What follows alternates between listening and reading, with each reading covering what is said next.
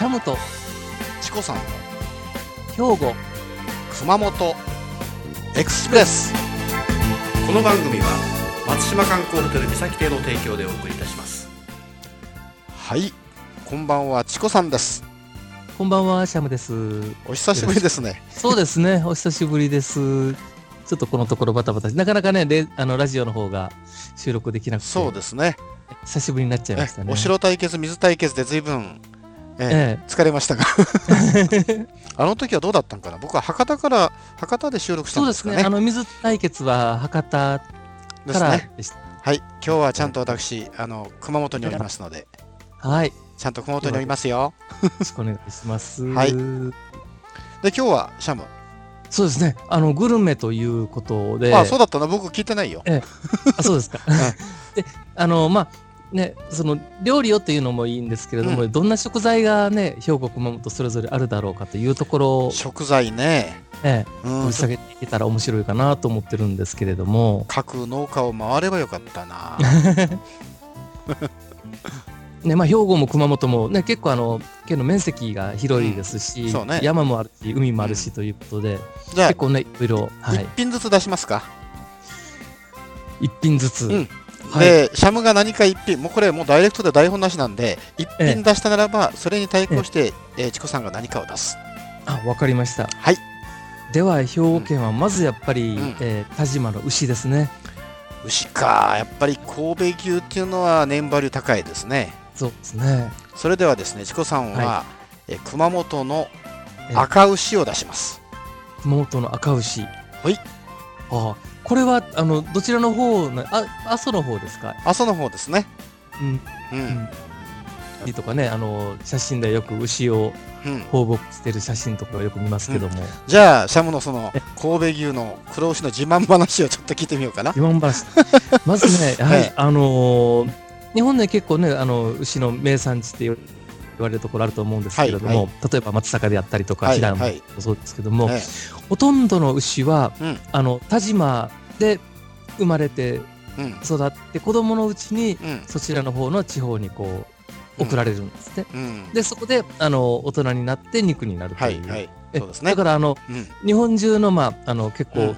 米沢も確かねそういうところがあったと思うんですけれども、そうですね。えうん。あの牛のまずやっぱりルーツですね。美味しい牛のルーツは兵庫県にありと、田島にありと。やっぱりそのブランドのその種牛ねえそれからやっぱりこうずっと全国につながってるんですよね。え、そうですねう。ん、ということは神戸のこの黒牛っていうのは黒毛和牛っていうのはやっぱはりい永の5番で全国をうならうならせてるんでしょうね。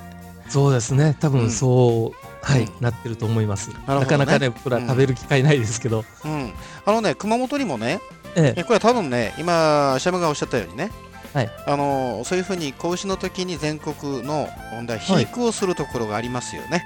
はい。ですから北海道でもあるんだけど熊本にもね、ええ。ーそういう黒毛の上等な子牛をねえ、はい、あの肥育するって言いますか育ててるところがあるんですよ。えこれはね多分人吉の球磨地方に、はい。えー譲り派の牧場っていうのがありましてね、え、譲り派の牧場。はい。い、い名前でしょ？譲り派そうです。えこれちょっとあの高台になってましてね。え、はい。そこの譲り派からはなんと有明海が一望できるという素晴らしいところなんですよ。いいですね。はい、これ山奥にあって山奥からその有明の方が見えるという、うん。素晴らしいねあの、ねとこなんですけどそこにもねえ多分、えーシャムが言うような、えー高級黒毛和牛あたりの、はいまあ放牧と言いますかね、ええ、えーをしてるとこあると思いますよ。ああ、なるほど。うんと熊本はね今、えあおっしゃったようにね、はいえー黒毛和牛はもう贅沢な食材の一つですよね。うん、うん。と熊本はねこれに対抗して赤牛赤牛。はい。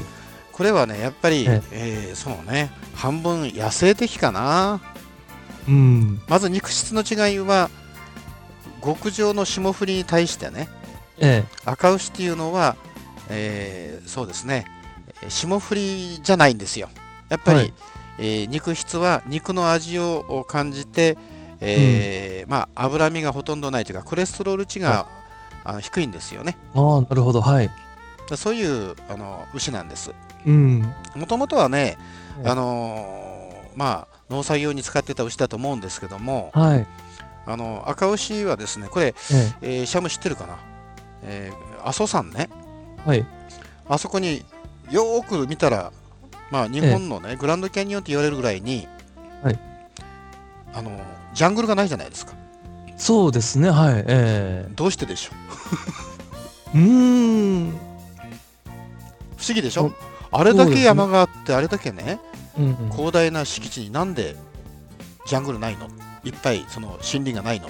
そうですよね。本当にこう草千里っていうぐらいに、そうでしょ？一面ね、あの大きな草原とかはありますけども、これね大きなですもんね。あの自然とねは人間が約1000年ぐらいにわたって共存共栄と言いますか、い。はい。その、おまあ、結果と言いますかね、はい。それがこのジャングルになってないということなんですよ。実はねやっぱり、その牛を育てる馬を育てるとなりますとねえ広大な敷地があってやっぱりその牧草も必要であると。え、そうですね。でこれはね春が春にね、ええ。あのいわゆる野焼きをやっちゃうんですね。はいはいはいでそれで全てを焼いて若い芽が、その新緑が出てくるじゃないですかはい。はい。それの繰り返しをね1000年にもわたって続けているのがこの阿蘇の原野なんですよ、ああ、なるほどね。ええですからん皆さんあんまりね、観光客の方ご存じないんですけれども、え春と夏と秋に関してはね、えまあ、阿蘇はあらゆるところにその山野草と言いましてねえ。はい。そういう山の野草、うん。山野草が咲き乱れてるし、え牛とかその赤牛とか馬がねえ。はい。もう本当にゆっくりしたこの時空間の流れの中でねえもうこの草をハムハムしながらえ。ええ。そして育ててるのがそこの赤牛なんですね。すね。なるほど。ええ This program is presented by Podcast Life.